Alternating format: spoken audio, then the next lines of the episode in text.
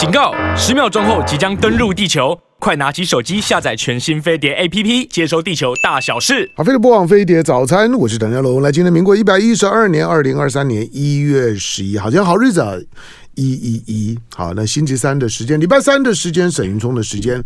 沈云聪呢是一个，我必须很坦白承认，是一个，是一个不知道为为什么他他他他就会有一种很吸引男男人的魅力，就是你男人看到他就很开心哦。你什么意思？我不吸引女人吗？哎哎，这个这个我还真的没有没把握。啊，好好好，吸引吸引吸引吸引，虽然虽然虽然是算前半辈子辈子我很怀疑，不过后来他他证明他还是他还是可以吸引女女人的。好了，大家开开玩笑的。来，今天呢，礼礼拜三的时间呢，沈云聪的时间，长时间呢，请沈云聪为大家做的国际财经资讯的整理呢，跟跟导读，然后这是一个很很有意思的单元，我每周受益良良多。好，那这今天呢，也也是也是在农历年年前呢，沈云聪的单元的最后一次的播出。好，下次你再听到沈云聪呢，就是农历年后就是兔年了。好，所以跟大家先先拜年，恭喜发财，祝大家兔年发大财，发到不行，发到比香龙还发。哦，那那那很难吗？不会，那就不算发了。不行，一定要比香龙发。我我我觉得稍微，但是香龙还是要更发就是了。稍微了解我人就会觉得。你这算是祝福吗？就比唐湘龙发算作祝福吗？唐湘龙发，我已经比比他发，大部分都都比我发。哪有？大家都嘛知道唐湘龙现在 YT 多红啊？没有啊，就就普普通、嗯，红到全世界华人，美国也看，澳洲也看啊。这倒是真真的，嗯，这倒真的，就就就是 就是，其实其实其实我每次我每次出国，我每次出国。只要有华人的这地方，嗯，就有人认识唐香龙。不只是认识，就有人会有冲动想要想要来揍你吃吃饭。哪怕呢，我我只是去，哪怕我只是去逛逛超市逛一逛。买个买买个买个小东西呢，的准准备准备吃，哪怕买饮料，都有人呢要抢着呢要帮我付账。当然大家都很好意啦。嗯、我的我的我我看我看我不是说希望大家付账，我是说表示在海外呢真的是有很多我们的听众观众。好，你的 YT 是真的陪伴了很多人。好，跟跟大家说呢，新年快乐！来，今天呢带来什么？两个很有趣的题目啊，嗯、我们来一个一个聊，都跟吃有关。嗯、第一个题目跟 Beyond Meat。人造肉，哎，人造肉，人造肉。那为什么退烧很厉害，对不对？好，岂止退烧，你听我们接下来讲。我想听众朋友如果有在看美股，应该就知道啊。那我为什么特别讲它？因为昨天我看美股啊，你看纳斯达克几乎就没没什么嘛，哈，就平盘，道琼还是小跌一点啊。可是呢，盘中有一档股票就吸引了我的注意，因为它涨幅很不错。嗯你看其他都几乎跌，它就涨了百分之一，快百分之二。哦，百分之一点八一。昨昨天人家人家人家特斯拉涨很多啊，啊对对，特斯拉其实昨天涨的就是这种 这种怪咖股。对，就是本来本来跌的，昨昨天就开始涨了，特斯拉涨啊，然后昨天辉辉达涨，是没错没错。嗯呃，那其中一家就是我接下来要讲的 Beyond Meat 啊，Beyond Meat 昨天收盘站到十四块以上，而且连续涨了好几天了。嗯，但十四块又怎么样？大家知道吗？这家公司。它在 IPO 之后最高的股价曾经来到一百八十六点八哦，它曾经这么高啊？哎，曾经这么高哦。那那你你如果你如果再把再把美元的升升升值啊再算进去，那更更不得了了。是你用台币算，当然当时又更、啊、更不得了了啊。嗯、可是你看，呃，它昨天剩下十四块，等于百分这一成都不到。嗯，它其实最低的时候，我记得是来到十一块多。嗯嗯。所以其实前阵子已经呃，因为它其实已经一年来这个样子了。它其实刚讲了一百八十六块，那是两年前的事情，就是二零二一年一月二十六号，嗯，呃，创下的新高。但很快整到去年的一月，它已经腰斩，不剩下七十几块了，而且已经是过去这一年的高点。你看现在又剩下十几块，嗯嗯，所以过去这一年来，很多人都在问，哎，到底怎么回事？因为照理说，嗯、你看这家公司成立没有很久，其实二零、嗯、我都没说是二零零九年，其实才才没几年。嗯，二零对二零零九年是二零一九，对十几年而已啊。嗯、那照理说应该还是成长股才对，而且它 IPO 也才没几年的事情。所以照理说，它应该是业绩还不错，而且看起来在一个大的潮流之下。嗯、现在当然不是第一个要更环保，然后第二个要更健康吗？嗯、那吃肉基本上是既不环保又不健康的行为，嗯、没错啊。那所以当他推出人造肉，呃。很多人都觉得，哎，好像可以试试看，因为相较于过去传统的素食、传统的蔬食、传统的假肉，呃，其实都还是黄豆啊、玉米啊这类去做出来，然后口感就不好，呃，牛肉也不像牛肉，鸡肉也不像鸡肉，可能有时候就顶多很厉害，像我们台湾的素食可以做的像，嗯，像鸡肉、像海鲜一点，没有错，但其实吃起来是是完全不像的。嗯，可是当时 Beyond Meat 它标榜的是我们。不但看起来像，我们吃起来也像，而且我们的营养成分，我们里头的蛋白质、植物性蛋白质完全不逊于呃真正的牛肉、真正的鸡肉跟真正的猪肉。嗯，所以之前你看我们节目也也谈过，当他刚出来的时候，哎，多红啊！你看一堆的名人，里奥纳多啊，有没有？大家都去帮他背书。嗯，然后很多的知名的品牌，麦当劳啦。TGI Fridays 啊，肯德基都跟他联名啊，在都推他 Beyond Meat 的产品在自己店里。可是虽然感觉上好像声势很大，嗯，可是诶，实际上他生意没有很好，嗯嗯。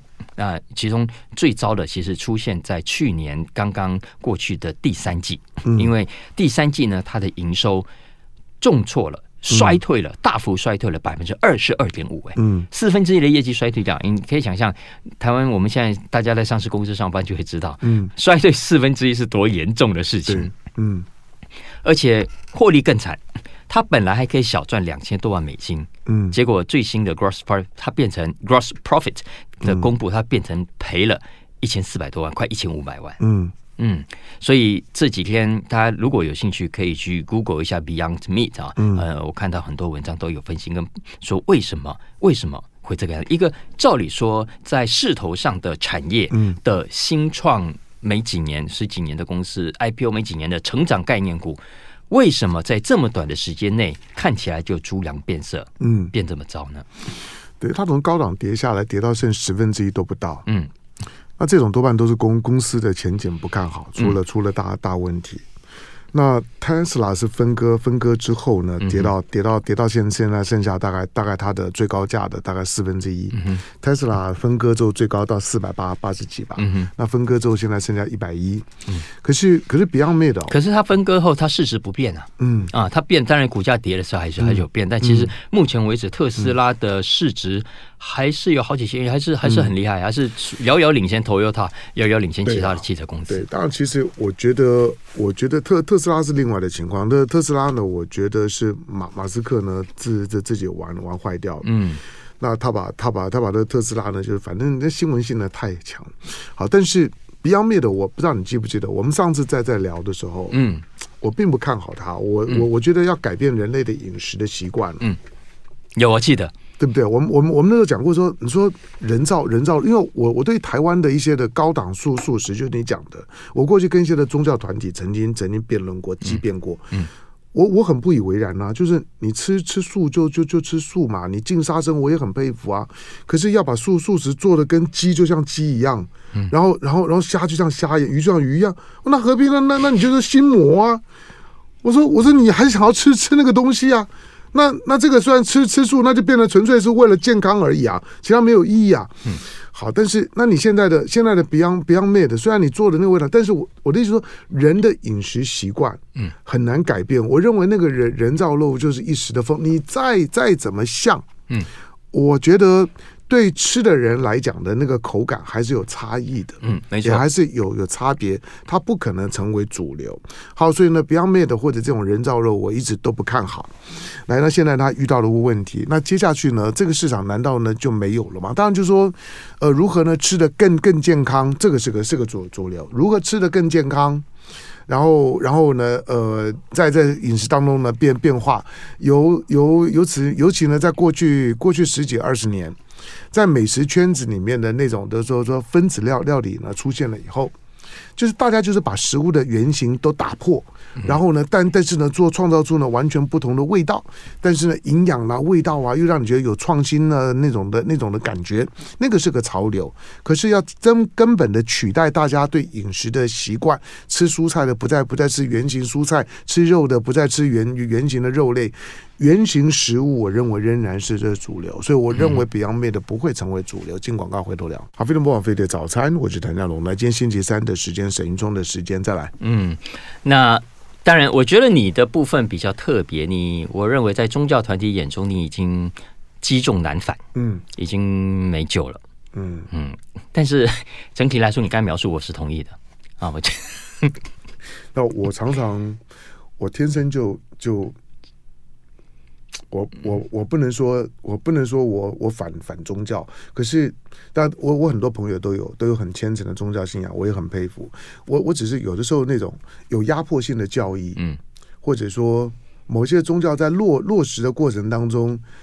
它已经已经变成是我们世俗化生活的一部分的时候，嗯、那我难免就会从一个很很俗的人的角度，我就会讲我的话。嗯、不会啦，呃，我我信仰还是还是需要的，对。啊。然后，但回到食品产业这件事情啊，嗯，Beyond Meat，它的确接下来的，它因为它要克服的就是你刚刚讲的这种人，嗯。啊，他就希望让你相信，他们虽然是植物性的蛋白，嗯，他们虽然是植物做的，嗯、但是它同样可口美味，而且有营养。所以回过头还是要看几件事情。嗯，首先第一，他有没有办法真的 deliver 这样的承诺？嗯，他有没有办法真的做出让你觉得好吃的东西？嗯、哇，看到呃人造肉的香肠的的食欲，跟看到真正的香肠的食欲是一样的。嗯，看到人造肉做的牛排的哇，胃口跟吃起来跟跟吃真正牛排是一样。他有没有办法真的做到这一点呢在产品上？再来第二个。呃，在商言商，你还是要将本求利。嗯，你有没有办法做到？呃，成本至少不比传统的肉类贵。嗯，可是呃，而且你还能够赚到钱。嗯嗯，所以接下来就是 Beyond Meat 它 business model 上的挑战。那为什么要特别讲这这两点？因为我认为这正是 Beyond Meat 在商业模式上不可行的很重要的原因。为什么？因为第一个，我们先来看成本好了。其实。呃，植物性蛋白的成本啊，是比肉类直接肉类吃都还要高的。它比牛高两倍，比鸡高三倍，比猪高四倍。所以，嗯，成本相对是很高的，高很多，嗯，高很多呀，嗯，所以也就是说，它其实现在一直在烧钱的状态，它已经卖卖卖卖一包赔一包的状况。嗯，那 Ethan Brown 是他的老板嘛，那个创办人，他归咎于啊。过去这一年嘛，这个又是疫情，又是通膨，所以大环境不好，所以这个它整个消费会受到影响。真的这样子吗？当然不是，因为我们整体看美国零售肉品市场是衰退了，没错，可是衰退的幅度不到一成。嗯，可是 Beyond Meat 的衰退幅度是超过两成的。嗯嗯，你没有办法解释说推给市场啊，总体大环境不好，所以我也跟着不好。嗯，再来成本高也就算了，但我们也知道。它必须呃，在它的价格范围内去做到好吃好卖的东西。可是显然，在过去这一年多当中，Beyond Meat 也没有做到这一点。因为它其实很多呃，我看大家可以去看，我有看到几个分析，呃，有一些它呃 prototype 的产品，比方说实验，哎，做出来给大家试吃，哇，很棒哎哈，的确很像呃香肠啦、牛排啦、炸鸡啦都很像。可是实际上一旦量产，一旦到工厂里面把它包装出来送到超市去，味道就变了，哎，就就没有呃原本给大家试吃的那么好吃，而且有一些它的保存期限不是太久，嗯，呃，过一阵子之后虽然是真空包装，嗯，可是它里面那个肉会会萎缩，嗯，所以那个香肠况也丢弃啊，所以卖相就不好，所以这一个又一个的小细节，其实就让消费者觉得，嗯，好像不是很很好的感觉。所以这是让他在零售市场上，呃，反应呃快速的，在大家印象中 扣分的很重要的原因。嗯，再加上啊，显然这个 Ethan Brown，我后来看了几个呃报道，有媒体的，也有管理专家去帮他做评估的，就发现他其实内部的管理跟控制是很有问题的，因为。Ethan Brown 显然也知道业绩下滑很厉害，所以呢，他很急，很急着要推出更多的产品来弥补呃同样的产品销售下滑的空缺。可是呢，很多的产品还没有成熟，他就推出了。甚至很多产品，他在推出的过程中，一直想要掏假包，一直想要说啊，呃，产品还没好，没错，我其他东西我可以先做，比方说，呃，我举最简单的包装塑胶袋，但这样他甚至会犯这种低级的错误，就是明明营养成分什么都还没有出来，嗯，他就把包装袋给印好了，嗯啊，你知道，所以这个其实后来当在整个生产跟行销的流程上，造成了很多无谓的浪费。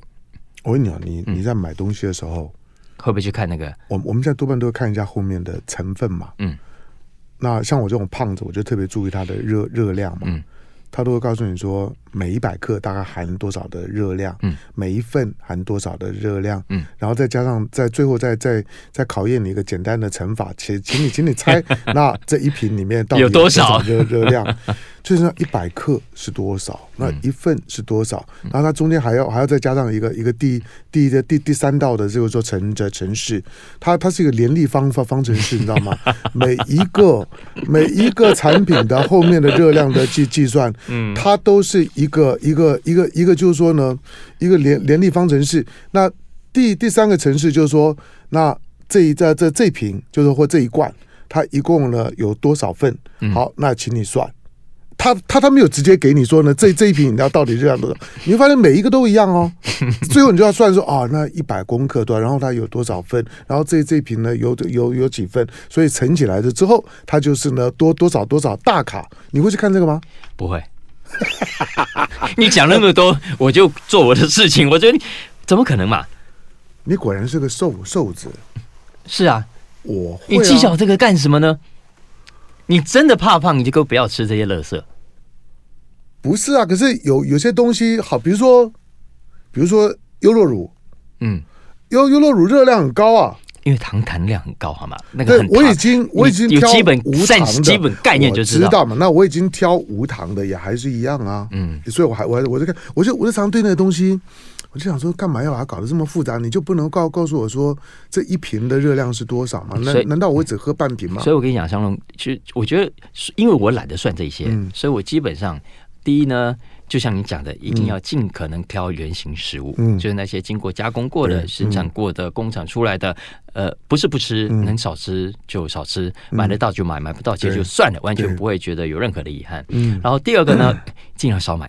那种什么特价买一送一，嗯、买二送二那种，其实真的算了吧。嗯、它其实让你多花钱，然后吃更多热量进肚子里面是啊。所以，所以我常常其实包括那种什么特别优惠，我往往不会去、嗯、去去在意的。就除非我刚好要买的那个东西有特价，嗯、然后我其实也不会因为这样，比方说如果我多买个买二送一啊，买什么什么，嗯、我基本上都 pass。嗯，我我我宁可宁可少受到这样的优惠，我也觉得。啊，我就少吃一点就好了。嗯、所以也因为这样，所以所以我觉得我我没有必要去花时间去去算那个热量到底多少这样。现、嗯、现在会让我就因为优惠就会多买一点的，只有泡面跟苹果。其他真的假的？你吃泡面？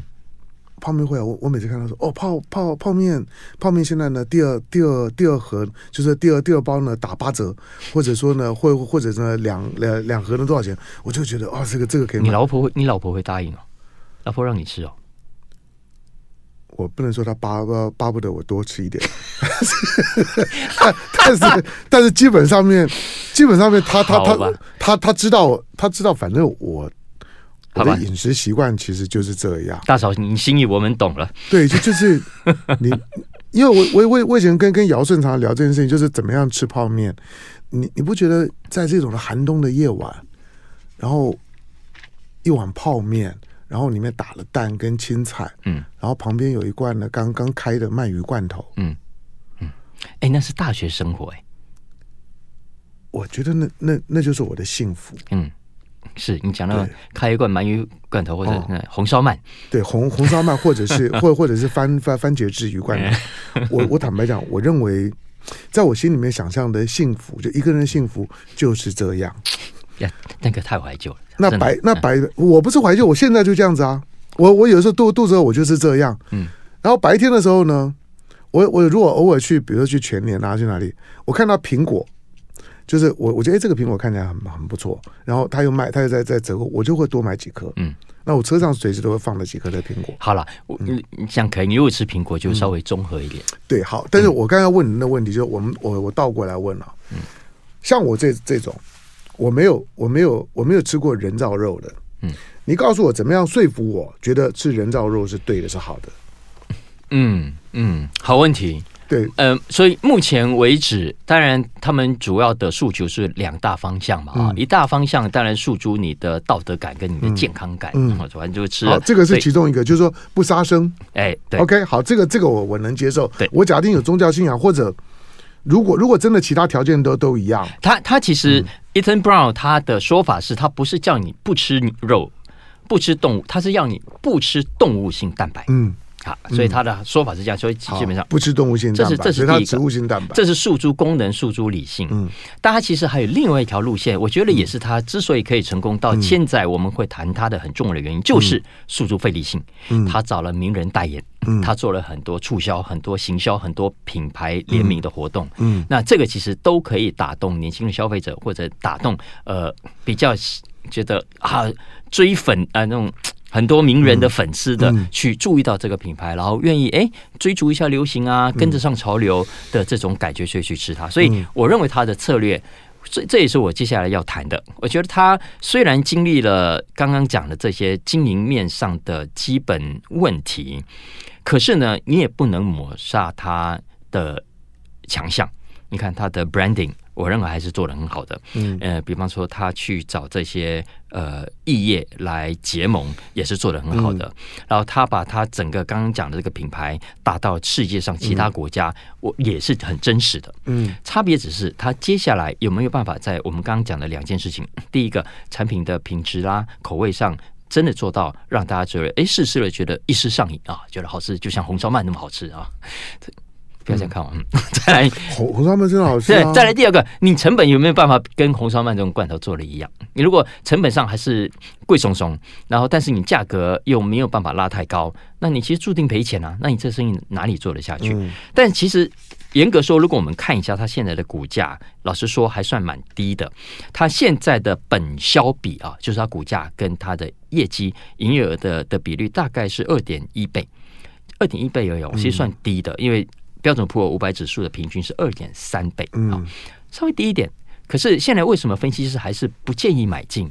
很重要的原因就是我们刚刚讲的，它到现为止，到现在为止还是没有公布比较可行的商业模式。你要怎么样在这么高的成本底下，然后价格又提不高的情况？为什么价格提不高？因为竞争者太多了，竞争者太……我看了，呃，美光是美国自己啊，说是年营收超过五十万美金，可能差不多一百万美金，嗯，就有好几十家，嗯。意意思在说，代表说，这个这一这一行的门槛其实已经明显的降低了。就是你 Beyond Meat 带起来这个潮流，带了很多的其他的品牌跟进。嗯，那跟进之后，你你给自己带来很多的竞争者，人家可能成本比你还低，然后人家可能没有没有你先前 promise 的这么多。呃，所以他其实不用做到跟你一样一百分，不用跟你一样八十分九十分，他跟六七十分，然后。价格更低一点，消费者可能就接受了，因为同样有带来诶环保的良好感觉，同样有带来比较健康的良好感觉，可能对消费者来说那样就够了。嗯，所以这个也许就是未来 Beyond Meat 它呃在在重新安排它的 business model 的时候要去想的一些。而且我我我如果问了，我看他他的整个故事啊，我觉得他犯了一个很多企业都会错犯的错，叫做欲速则不达。嗯。嗯，尤其当行情不好的时候，尤其像业绩下滑的时候啊，呃，很多企业其实都会像 Beyond Meat 那样的想办法推出更多产品啊，然后搞更多的事情啊，做更多的活动，然后就算赔本也在所不惜，因为想办法要把营业额给撑高，把营业额的这个面子给撑住，否则你看别人的业绩在成长，你的业绩看起来是下滑的，多难看呐、啊！所以宁可撑营业额，也不管它的实际上赚不赚钱，这点其实是是。兵家大忌啊！我觉得很多企业都会犯这样的错误，所以我相信，呃，这个这个这个题目未来一定会是不是未来？我觉得现在已经是美国商管学院的重要的 case study 之一啊。所以你看，这么这么跟着这么潮的一个产业，然后品牌做的这么成功的公司，然后一度这么的受欢迎，为什么可以在这么短的时间内就就遭遇这么大的困难。嗯啊，哦，我觉得这个是 Beyond Me，接下来我觉得大家可以持续关注的原因。嗯嗯，好，当然很多的行业啊，创新的时候呢，做做独家生意，嗯，可是如果你的技术门槛不不高，仿效者则重。那很快呢，你反而倒过来，是从蓝海进到红红海，哎，没错。那不只是像是像这种的人造肉 Beyond Meat 我我估计了，它的它的技术门槛不会很高了，嗯，除非你能够精益求精，把那个把它做的就让大家觉得吃起来的口感既既是植物性蛋白，但是吃的却那个肉的感觉的完完全全的都能复复。而且而且现在真的就像你讲，我觉得现在呃各行各业都一样，从航从蓝海嗯。变成红海，嗯、对。呃，时间越来越短，因为通常我们的商商业竞争的理解都是从红海变变变变蓝蓝海，就我从红海里面杀杀出来，把大家呢都都打败了，然后然后呢就剩我一家。但是其实现在有更多的呢是从蓝海那变成红海。那除了你说 Beyond Meat，你看啊，就是说比如说 Tesla，Tesla 也是一样，Tesla 对，没错，Tesla 就是一个典型的从蓝海变红海，嗯。他本来独门生意只有你一家的时候，哇，什么都 Tesla，Tesla 简直就是电动车的代名词。可是今天，如果你看过其他的这些这些新的电动车业者推出来的电动车，我觉得你开过 Tesla 或者做过 Tesla，你就会觉得。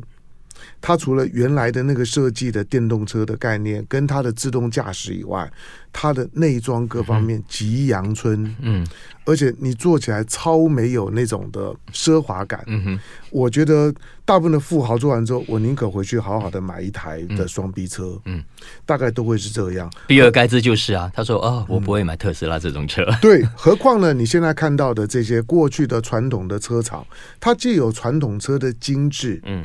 豪华电动车的技术门槛现在也没有这么高了。那这种的自动导航的系统，老实讲，它是电脑科科技，跟你的跟你的造车工艺也没啥关系。所以现在的车其实就是消费性电子产品。嗯，因此，当我因为虽然我还没有看到，但是我我我听说比亚迪的比亚迪的新新款车就非常非常屌。嗯哼。好，然后，然后接下去，苹果也要也要推，华为也要也要推，其实现在都是一些的消费性电子产业杀回，然后呢，去在去在汽车产业里面攻城略地的时候，所以，Tesla 是一个，还有一一个跟跟马斯克也有关系的，就是火箭。嗯哼，以前火火箭只有美国，一九五八年只有苏联。能够射火箭的，就表示你在世界上面是 super power。嗯，现在大家都在射火箭，火箭的这些技术现在到处都都是。阿联酋也射，印印度也射，英国呢昨昨天呢自己射，韩韩国呢上个礼拜自自自己射，大家都在都在射。台湾呢也开始射，虽然还没有到太空，不过呢它一样就是像现在猎鹰九号，虽然它是可回收的。OK，这个还有点有优势，可是我认为单是单纯就是火箭发射这件事事情，未来的商业化跟普及化，所以我对于马斯克的未来我不看好，嗯，因为他的两个主力产业包括电池，我认为我都不看好，嗯，其他的他还在操在手里面，在在想象的什么人机界的界面啊，那个我觉得未来还有很长路要走，而且成功的机会。我觉得不像是 Tesla，不像是火箭，甚至不不像是 Starlink。进广告回得了。好，飞碟播放飞碟早餐，我是谭家龙。好，来在我们今天上我们现场的是沈云聪。嗯、再来，其实你刚刚讲那个特斯拉、嗯、马斯克的事情，嗯、我我上一集的小马哥说财经哦，其实你今天你要讲的重点是说，你今天没有帮我 promote 小马哥说财经，对不对？对呀、啊。为什么没有帮我 promote？其实，其实沈沈云聪之所以呢，在一段回来之后，还要再再绕回去停一下。其实重点是说，他自己呢有一个 podcast，那小马哥说说财经，其实非常非常红的。那呃，一个礼拜现在是两次嘛，对不对？一个礼拜两次。那礼有固定礼礼拜几？礼拜二跟礼拜三。礼拜二跟那为什么礼拜二、礼拜三？你为什么不不不错开一点？本来就礼拜三，呃，因为制作人叫江明伦哦，江明伦说希望大家听完飞碟早餐，嗯。去听我的 podcast，真的，他是这样讲的。那哦，OK，OK，OK。那为什么礼拜二呢？礼拜是因为后来，呃，原本我在中广跟蓝轩那里就有另外一个谈经济学人的，OK。所以他也说，那就用同样的逻辑吧。所以我变成礼拜二一集，跟礼拜三也一集。是这样哦。OK，所以所以想说，大家听完飞机早餐，好去听小马哥说财经。小马哥说说财经，好的，Pod Podcast 呢，你你随时呢都可以下载，都可以呢搜寻得到。网络搜寻呢小马哥说财经就就可以，那个呢是很棒的财经节目了。因为沈云中沈云中在做节目的时候，我坦白讲，就是因为做财经节目的，看多了之后呢，我很怕哗众取宠。语不惊人死不休，因为财经节目、财经议题是有 cycle 的。那有时候一个 cycle 一个 cycle 在走的时候呢，有的时候就疲了。嗯，疲了之后，那你又你又不是投的投顾在收会员，嗯，那你还是要要靠点阅率啊。嗯，可点阅率难免就会下下滑，所以你不知不觉当中呢，你就开始撒狗血。嗯。就就会开开始呢，不断的去在这个老梗里面啊，去去想办法了，然后难免就会进到我刚刚讲的那种语不惊人死死不休的哗众取宠。但是沈云聪不会，要来对，但是你听的时候不要睡，嗯、睡着就好。谢谢了，谢谢。好，了，在这来。不过我我稍微补充一下，刚刚讲这个是因为，呃，其实你刚刚讲马斯克，我同意一半，对，同不同意一半。嗯，同意一半的是特斯拉。嗯啊，我我也同意，我觉得他接下来麻烦会非常大，因为当这些老车厂全部回过神来，大家都会做电动车之后，然后人家的内装比你漂亮，车型比你漂亮，性能嗯完全不输你的时候，你其实你。你除非自己可以真的找到很厉害的人，像否则像特斯拉现在，你从仪表板啊到椅子那个皮的那种感觉，嗯，其实很不好，很阳春嘛。尤其尤其是越越尤其越越便宜的车种，这这个问题越严重啊。所以你甚至就像你讲的，你调到中国大陆很多的车子，可能价格比你便宜，看起来质感都比你好，对，那你其实是很麻烦的一件事情。所以他现在在大陆看起来是要降价的，嗯，他已经在在降价，已经大降价，所以大家在骂。对呀，昨天才拿交车，你今天给我降价，我的降价。因为因为这隔一个礼拜之后呢，又降再降那么多。那以前以前 Tesla 我记得，当他降价的时候，他还会给他的他的客户的补补贴。对，对，没关系嘛。那那我我不会，我我赔赔偿。现在绝对不行，现在不会，他已经没有那个本事了。对，不过他在 SpaceX 上的的领先优势啊，其实我觉得短期内不太容易被超越了。哈，短短时间了，因为它的可可回收那还是蛮是可可回收，光可回收这件事情，我觉得它在 NASA 在美国就就做不完的生意了啊。所以所以我觉得这个部分它的领先时间是有的，就看它接下来有没有办法保持这个距离哈。所以这个我们稍微补充一下这件事情。哎，我们接下来聊一下，我觉得这是开年以来饮食界、餐饮界全球最大条的消息。为什么？Noma。嗯，我们来谈全球呃 Noma 这家餐厅。为什么谈 Noma 这家餐厅？因为它曾经是米其林三星级，不叫怎样，还是米米其林三星级的餐厅，而且是连续五年被选为全球五十家最知名的餐厅里面的 Top One。嗯啊，所以呃，很多人都趋之若鹜，都觉得这辈子一定要一清方泽一次去吃一次，才才叫做完成完成这一生。你去过吗？当然没有。我去过，真假？我到过他们他他门口。啊，就就这样也够也够了也够了，就这样就好了。你还你还你还想也够了也够了够？难道还还真真的要要进去吗？人人人是这么好骗的吗？你不要说好骗，他他是真的，呃 呃，对了对了对，哎，有有有些是假名星啊，然后实际上你吃过回来体验，大家都回头都私底下都骂得一塌糊涂。但是 Noma 真的是一家，我看过所有的美食家，我认识国外的了啊，写的文章，人家是真的非常肯定他的一家很棒的餐厅。但是这家餐厅在现在宣布，它要关门了。嗯，它只做到二零二四年底。永永久歇业吗？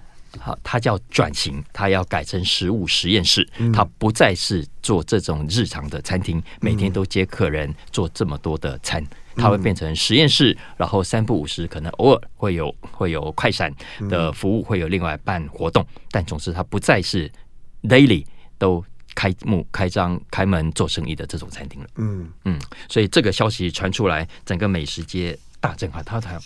为什么？为什么这么有名的餐厅，如果他都做不下去，请问我们其他的餐厅怎么办呢？我想他当然不会是做做不下去了。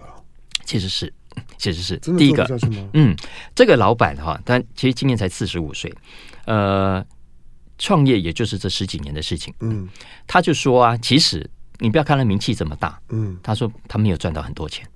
没有让他变成什么超级大富翁。为什么？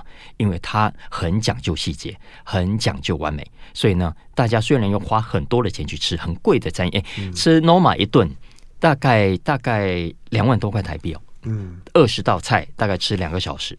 嗯嗯，两万多块台币，你觉得就就看人了哈。有些我想对台湾很多有钱人是不不在意这个钱，但但即便是这样，他说他都没有赚到很多钱。为什么？因为第一个，整个食材非常的昂贵，呃，非常的难找，非常耗时，所以呢，他必须聘请大量的员工。嗯，所以他每他的工，他这家餐厅 就就这样的餐厅，一百多个人。嗯，一百多个人，但里面含有全职的，也有 part time 的，也有也有实习的。一百多人，一百多个人，比我们飞飞碟都还多。是啊，是啊，所以所以你可以想象，而且每个人的任务其实都都。不容易，因为你要端上盘，每一个细节都要讲究的时候啊，比方说呃薰衣草啦，你就要把那个叶子跟茎要要分开来，而不是一整根呃呃，大概让大家觉得一个感觉而已。不是的，它每一个细节都要非常讲究，而这些其实都要用大量的人工去处理，不可能用机器嘛。而人工现在变成他非常致命的负担。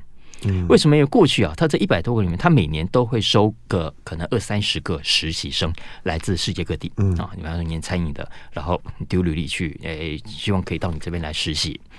那过去这是餐饮业的习惯，尤其这种顶级的餐厅。那你既然来实习，哎，我是全世界最顶级的，是我来训练你，我来给你这个经验，我没收你学费。你已经是赚到了，你未来履历表可以说你来过我诺玛实习，对啊，所以通常呢都没有实习费用，嗯，可是你来我这里是非常超的，每天工作十六个小时，嗯，二十四小时里面也十六个小时要在餐厅工作，而且做的都是非常 routine 这很小的东西，像我刚刚讲洗菜啦，呃，分类啦，呃，等等，还不是说真的教你去做菜的这一种哦，但即便是这样都非常辛苦，然后一毛钱都没有，嗯。所以这件事情，其实我们做餐厅应该都知道，学徒就是这样。要么什么叫学徒？然后老板要怎么臭骂你都行，要怎么整你都行，都给我默默吞，给我熬个几年再说啊。所以这是传统餐饮业。所以过去诺玛也是这样子做的。可是呢，他过去这两三年就开始因为名气大了，嗯，就就引来很多的人的。关注。啊，哎，攻击，哎，对，哎，餐饮卖那么多，那么贵，赚这么多钱，虐待员工，哎，虐待员工，对。啊，然后加上当然有人私底下去 social media 上面就写抱怨，老板就很凶哦，哦，里面一堆的骚扰，一堆的那个恶恶老板等等那种现象，所以搞到他呃，今年去年了哈，就就受不了了，所以他也就只好顺应民情，嗯，开始给实习生薪水，嗯，可是这一给他发现不得了。他每个月光是这些实习生的薪水就要增加，他说大概至少五万美金。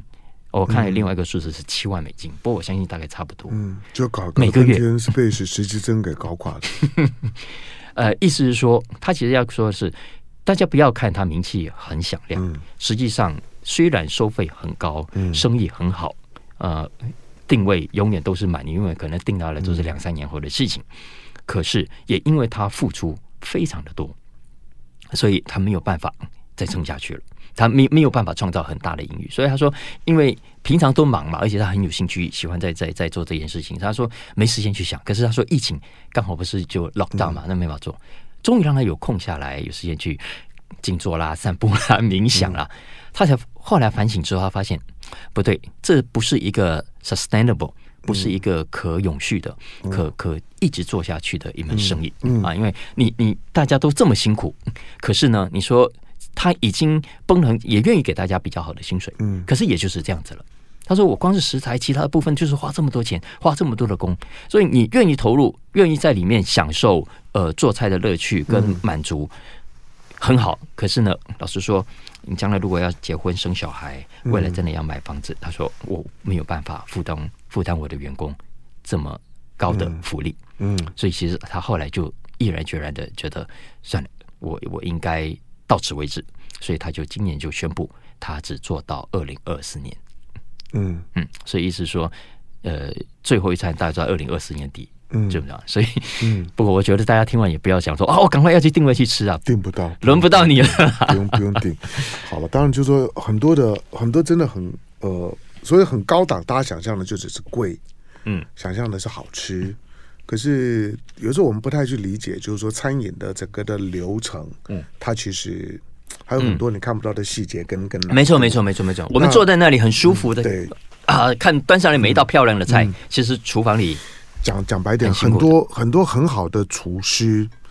他的他的好是建立在他很龟毛的需那种要求上面，因此你知道米其林的三星或者很多的评鉴哦，对他们来讲不见得是祝福。嗯，很多的米其林的师傅最后的最后的结果就是自杀，一点都没错，真的，并不像你想的是这么好的。而且你知道他这个人多龟毛，嗯，你想想看这么有名的餐厅，你会不会想去找他投资？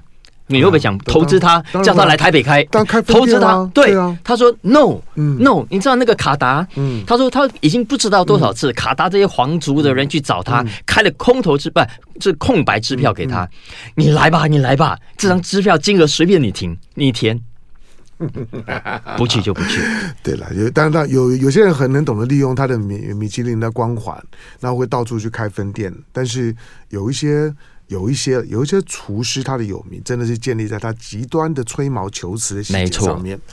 好，今天是沈云聪在在虎年的虎尾巴的最后一次的这个在在飞碟早餐上面的单元。感谢呢，过去一年不管是喜欢沈云聪的、讨厌沈云聪的、厌恶沈云聪的，那都跟大家说呢，新年快乐，新年快乐，祝大家平安。